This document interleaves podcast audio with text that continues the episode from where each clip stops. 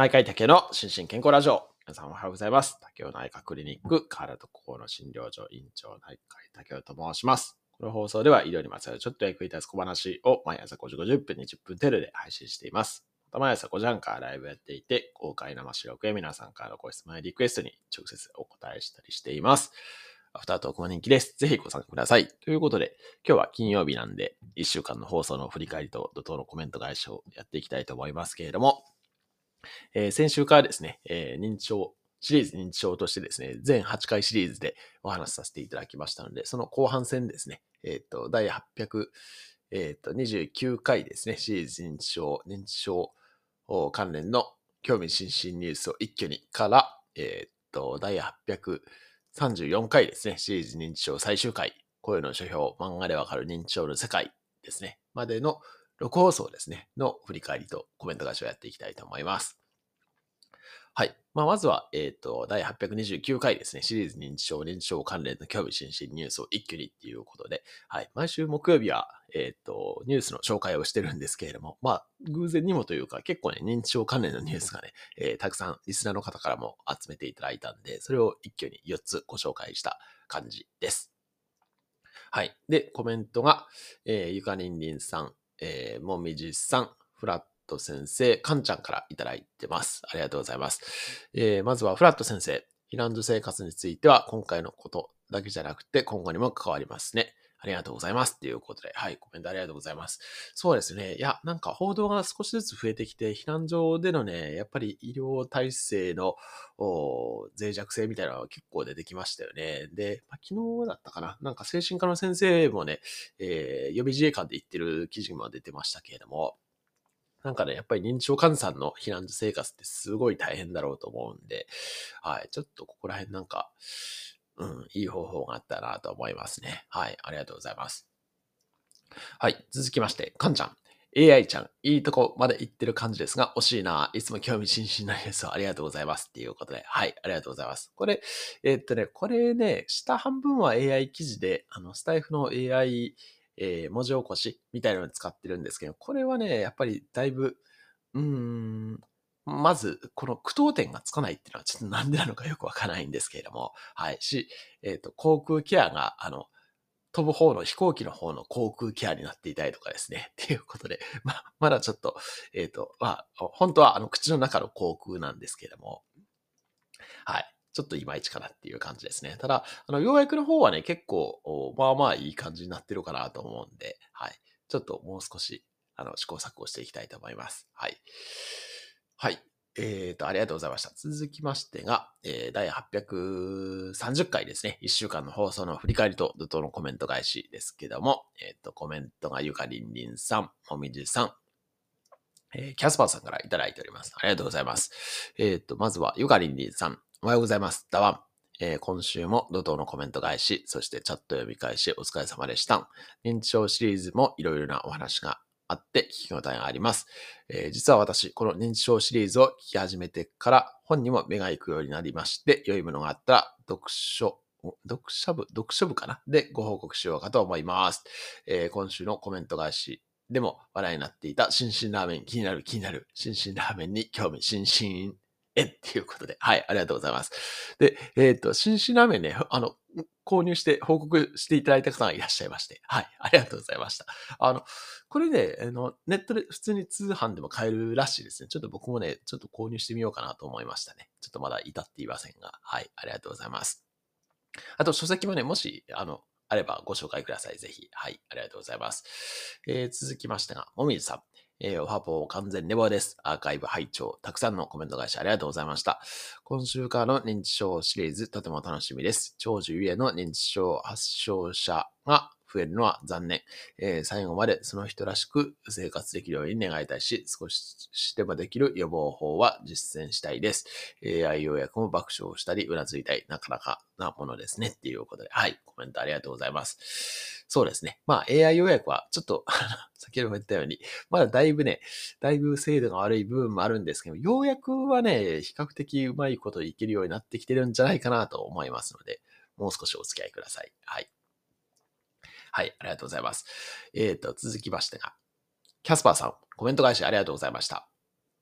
薬を1週間くらい手持ちしといた方がいい話がありましたが、私もいつも多めに処方してもらっています。例えば、服薬の時にこぼしたとかもあり得たりしますので、でもドクターによっては多めに処方してくれない人もいるらしいです。なぜ多めに処方してくれないのか理由が気になっています。そして、新進ラーメンは会社名が新進なんですね。私も新進ラーメンに興味津々っていうことで。はい。ありがとうございます。はい。あの、薬はね、薬多めに処方してくれない人はいるんだなって感じですね。あの、いや、もちろんね、あの、その内服を、その過量に内服してしまう人とかですね、まあ特に認知症の人とかもそうですけれども、間違ってですね、えっと、多めに飲んでしまうっていう方とかもいらっしゃるので、それで日数分ね、しっかり処方したいっていう方もね、まあ、いるだろうとは思うんですけれども、ただ、まあ、今回のね、災害の件とかを見ると、やっぱりね、せめて数日分ぐらいはね、持っておいていただきたいなと思いますよね。と思いますけども、はい。はい、ありがとうございます。えっ、と、続きましてが、えっ、ー、と、第831回ですね、シリーズ認知症国家試験クイズ。この方は認知症っていうことで、これはね、あの、ちょっと、あのはい、お、お怒りの声もたくさんいただきましたけれども、ちょっと、えっと、認知症の診断に関してですね、医師国家試験の部分で取り上げさせていただいた回ですね。はい。えっと、コメントが、ゆかりんりんさん、もみじさん、えー、ノエルさん、キャスパーさん、かんちゃん、マルトモさんからいただいております。はい、ありがとうございます。えっ、と、ノエルさん、秀逸なコメントをいただいておりまして、まごった。はい、ありがとうございます。これ、まいったってことですよね、多分ね。はい、ありがとうございます。はい。えー、っと、続きましてが、えー、っと、キャスパーさん。情報が少ない問題ってあるあるでしょうか？小児のとある専門医試験の問題を見せてもらうことがありましたが、それも情報がとても少なかったです。それでもドクターはちゃんと解説できていました。ただただすごいの一言でしたっていうことで。はい、ありがとうございます。いや、そうですね。あの、やっぱりね、まあ国家試験ね、厳選されているとはいえ、やっぱりね、ちょっと、うん、これだけで判断するのは無理じゃないかっていうのはね、まあちょいちょいありますね。はい。なんですけれども、まあでもそこはね、試験なんで その限られた情報の中で判断するしかないっていう、そんな感じですよね。はい。ありがとうございます。えー、っと、続きまして、あ、かんちゃん、えー、納得いきません。笑い。若年性アルツハイマーも鑑別が必要だと思いました。えー、慢性硬膜血腫も疑って、薬歴や頭部打撲についての聴取も必要だと思いますが、なんだかもやりますっていうことで、はい。ありがとうございます。まあ、あの、お気持ち非常にわかるんですけれども、ただ、厚労省には逆らえないんで、はい。はい、ありがとうございます。えっ、ー、と、丸友さんもですね、えっ、ー、と、事例問題に現場感覚を持ち込んではいけないと再三忠告されて来たのにやってしまいました。本音は息ありっていうことで、はい、ありがとうございます。まあそうですよね。これちょっとね、うーん、まあ難しいかなって思いますし、まあ実際ね、医学生のね、国試の正答率もね、34%っていうことなんで、かなり、まあ割れもんというか、悪もんというか、だったんじゃないかなというふうに思いますね。はい。まあ実際これちょっとね、僕も国家試験に出たら間違うんじゃないかなって気もしますね。はい。間違うか悩むかっていう感じですね。はい、ありがとうございます。えーと、続きましてが、第832回ですね、シリーズ認知症認知症を正しく診断する方法っていうことで、えっ、ー、と、スライドのですね、えー、先週から引き続き、えっ、ー、と、第2回目ですね、をさせていただいた、そんな回ですね。えっ、と、コメントが、あ、和代さん、ゆかりんりんさん、もみじさん、中井ひろとしさん、MU さん、タナさんからいただいております。はい、ありがとうございます。あの、これね、えっと、はい、チャンネル登録3万5千人に達する直前というか、あの、結局その後達して、えっと、YouTube ライブでも3万5千人ライブをさせていただいたんですけれども、なので、それ関連のコメントもね、非常に多くなってますね。はい。で、えっと、和代さんからおはようございます。最後、少しだけ聞きました。なので、YouTube、ポチりました。キリバンゲッチです。っていうことで、はい。おめでとうございます。ということで、はい。ありがとうございます。3万5千人キリバンゲットしていただきまして。ただ、その後で、どなたかがチャンネル登録解除されたんで、3万4999になってしまったんですけども、でも、その後は、あの、また順調に今増えてます。はい。ありがとうございます。はい。え、ー、と、続きまして、中井博俊さん。えっ、と、認知症は気の毒は私も違うと思います。えー、職場でもかわいそう、気の毒という言葉はたまに聞きますが、私はそうは思いません。私の知り合いの作業療法士は、認知症は美しいと評していたことがあります。かなり深い言葉だなと感じています。っていうことで、はい、コメントありがとうございます。認知症は美しいですか？これちょっと、その、うん、意図を聞いてみたい感じしますね。はい。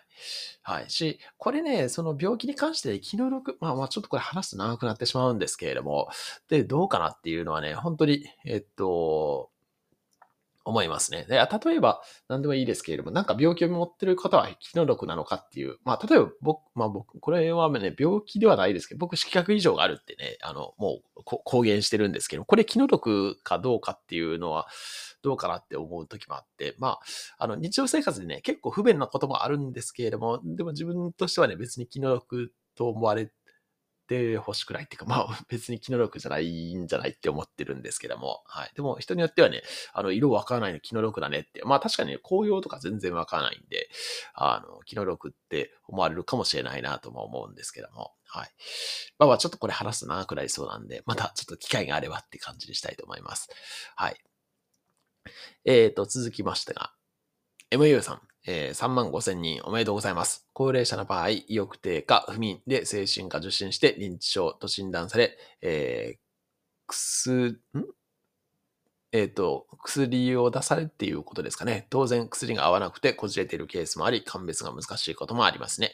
えー、味覚障害から、かっこ鍋を焦がしても気づかないことで認知症だとわかるケースもあったような、ロール発射発射シンドローム、えー、何度か聞き直したけど言い間違いの回、えー、今年初のドクター P2 とのコラボですね、リアタイで見れるようにしたいと思います。ということで、はい、コメントありがとうございます。はい。えっ、ー、と、これいろいろ深いコメントで、そうですね。まあ、薬剤性にね、認知機能が低下する場合もありますし、はい。まあ、あの、っていうのはありますね。あと、嗅覚障害ね。これ、あの、アルツハイマーの、特に前の症状として出ることもありますからね。はい。それはその通りですね。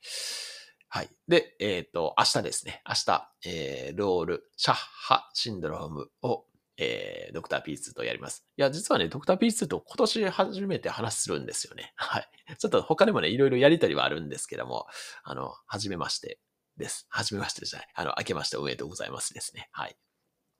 はい。ということで、頑張りたいと思います。はい。えっ、ー、と、最後、えー、ただ、あっと、社会福祉×ダウン症児パパさんから3万5千人すごいおめでとうございます。祝っていうコメントをいただいておりまして。はい、ありがとうございます。まあ3万5千人、まあやり出した時期がね、良かったのもありますよね。本当に。はい。最近はちょっと若干低空飛行気味ですけれども、はい。でも本当に多くの方にご覧いただいて大変嬉しく思ってます。ありがとうございます。はい。えー、っと、続きましてが、うんと、第833回ですね。シリーズ認知症、認知症の方への対応、こんな対応してませんか？っていうことで、これがスライドの最終回になりますね。えっ、と、3回シリーズでやってました。スライドの最終回で、えー、まあ、認知症の治療ではなくて、むしろ対応ですね。あの、BPSD が非常にこの対応で変わるんだよ、みたいなお話をさせていただいたっていう、そんな回ですね。はい。えー、っと、コメントがゆかりんりんさん、成田さん、えー、ノエルさん、あっちゃんさん、もみじさん、えー、まるともさん、べっぴんさんからいただいております。ありがとうございます。えっと、まずは、えー、成田さん、えー、対応の仕方、頭では分かっていてもということも多いですね。他にも周りの人、関わる人が同じ対応することも重要だと思います。いくらすぐに忘れてしまうとはいえ、みんなが別々の対応をすると余計に混乱することもありますので、改めて学びになりました。ありがとうございました。っていうことで、はい、コメントありがとうございます。そうですね。だから、ああの、本当におっしゃる通りで、なんか、点でバラバラな対応をしているとね、あの、それもそれで混乱のもとになるので、あの、おっしゃるように、やっぱりね、共通した、あの、理解とか、あとは、その人にはこういう関わり方を統一してしようみたいな、そういうコンセンサスが大事ですよね。はい。ありがとうございます。えー、っと、続きましてが、ノエルさん。えー、認知症に限らず、医療者の高齢者への声かけが子供扱いというか、タメ口だったり、幼児に対する感じの言葉を聞くことがあり、以前からすごく違和感があります。X で医師の方も、なぜ他の年代の方と声かけが変わるのかわからないと疑問に感じておられました。竹尾先生、理由お分かりになりますか？幼児と同じで何回も言わないといけないとそうなってしまうのでしょうか？っていうことで。はい、コメントありがとうございます。いや、これはね、僕も日々疑問なんですけれども、理由はわかりません。はい。理由はわかりませんし。いや、これはね、うんと、いや、ちょっと僕 X の投稿は見てないんですけども、あの、同じ思いですね。はい。と思います。はい。ありがとうございます。えー、っと、続きましてが、えー、っと、あっちゃんさん。ご質問いただいておりまして、シリーズ7回を通して、えー、認知症といっても様々でよく観察することが大切ということが分かりました。竹尾先生は以前、認知症でもすぐに施設ではなく在宅も可能とおっしゃっていたと思うのですが、それはよほど家族の理解がないと無理な気がするのですが、一人暮らしや、えー、家族も遠方の方、遠方、家族も遠方の人も多い中でも在宅は可能なのでしょうか、えー、周りのご家族さんの負担も重くならないようなやり方はありますか？っていうことで、はい。コメントご質問ありがとうございます。いや、これはですね、結構ね、介護保険使っていったらね、あの、家の中のこととかね、その決まりきったことはできるっていう方も結構いらっしゃるんで、あの、独居でもですね、意外と生活してる方っていらっしゃいますけどね。というか、あの、本当にね、認知症の方がね、全員が全員施設に入ると、施設も今はもうキャパオーバーなところがほとんどなんで、そもそも入れないっていう、まあ、新しい施設どんどんできますけどね、できますけれども、やっぱりね、家で過ごしておられる認知症の方ってね、すごい多いと思いますね。ちょっとデータ的にどれぐらいなのかはわからないですけども、はい。なので、全然可能ですし、むしろそっちの人の方も、かなり多いんじゃないかなと思いますね。はい。はい、ありがとうございます。えっ、ー、と、続きましてが、えっと、べっぴんさんですね。えっ、ー、と、私は住んでる自治体の認知症サポーターとして活動しているのですが、認知症の人をまるで子供のように扱うケースをたまに見かけます。まあ、先ほどと同じ感じですね。えー、赤ちゃん言葉になってたり、まるで子供扱いして何もかもをやってあげて、その人のできる言葉で奪ってしまうケースなどを見てきました。えー、認知症の方に限らず、心身に障害がある人に対しても同じ傾向があるように思います。えー、以前、竹尾先生と Voicy の対談をさせていただいたときに私が言った無関心と過剰の間、これを対人関係認知症の方に、えー、接するときにもやってほしいなと思っています。えー、至れり尽くせりでできることまで奪ってしまうものも良くないし、かといってて、えー、ほったらかしも良くないので、無関心でもなく、手を出しすぎでもなく、の塩梅で認知症の方にも接していただける社会ができてくれば、その人らしさを尊重することができるんじゃないかなと思いました。えー、サポーターの仲間にもこのシリーズを紹介したいと思ってます。ということで、はい。コメントありがとうございます。し、まあ、秀逸すぎるコメントでもう、本当におっしゃる通りですっていう感じですね。はい、ありがとうございます。いや、そうなんですね。なんか、うん、良かれと思ってやったことはね、裏目に出るっていうことね、本当に多いんで、はい。まあ、この辺はね、ちょっと、その、なんか我慢するっていうこともね、あの、やっぱり支援者としては必要かなと思いますよね。はい。待つっていうね。はい、ありがとうございました。えー、っと、続きましてが、最後、834回ですね。シリーズ認知症最終回ですね。声の書評、漫画でわかる認知症の世界っていうことで、えっ、と、先週もね、一冊ご紹介させていただいたんですけど、当事者の方の書籍ですね。はい。これは、えっ、と、漫画でわかると書いてあるんですけれども、実質的には結構、あの、ボリューミーな、あの、文章もあって、えっ、ー、と、しっかり書かれてあるっていう、そんな書籍をご紹介させていただきました。で、まあ、シリーズね、3冊今まで出ていて、そのうちの1冊目をご紹介させていただいたっていう、そんな回ですけども、えっ、ー、と、コメントが、ゆかりんりんさん、ノエルさん、えー、トマさんからいただいてます。ありがとうございます。えっ、ー、と、まずはゆかりんりんさん、おはようございます。ダワン、とうとう認知症シリーズ最終回。まだまだお話のネタは尽きないようですので、まだ、またアイドリングして続認知症でお話しいただけそうですね。えー、こちらの漫画、先週盛況でペーパータイプを見つけて購入手続きしたのですが、届くのは2週間ほど先なので、まずは Unlimited でダウンロードして読んでみたいと思います。ということで、はい、コメントありがとうございます。もうすでに購入されてたんですね。はい。し、あの、本当にね、まあ、この書籍結構、あの、ハイレベルなことまで書いてあって、ぜひ、で、あの、その漫画の部分はね、やっぱり症例のところで実際、あの、文章で読むよりもわかりやすく書いてあるかなというふうに思いますので、ぜひご感想をまたお寄せいただけたらと思います。はい。ありがとうございます。えーと、続きましてが、ノエルさん。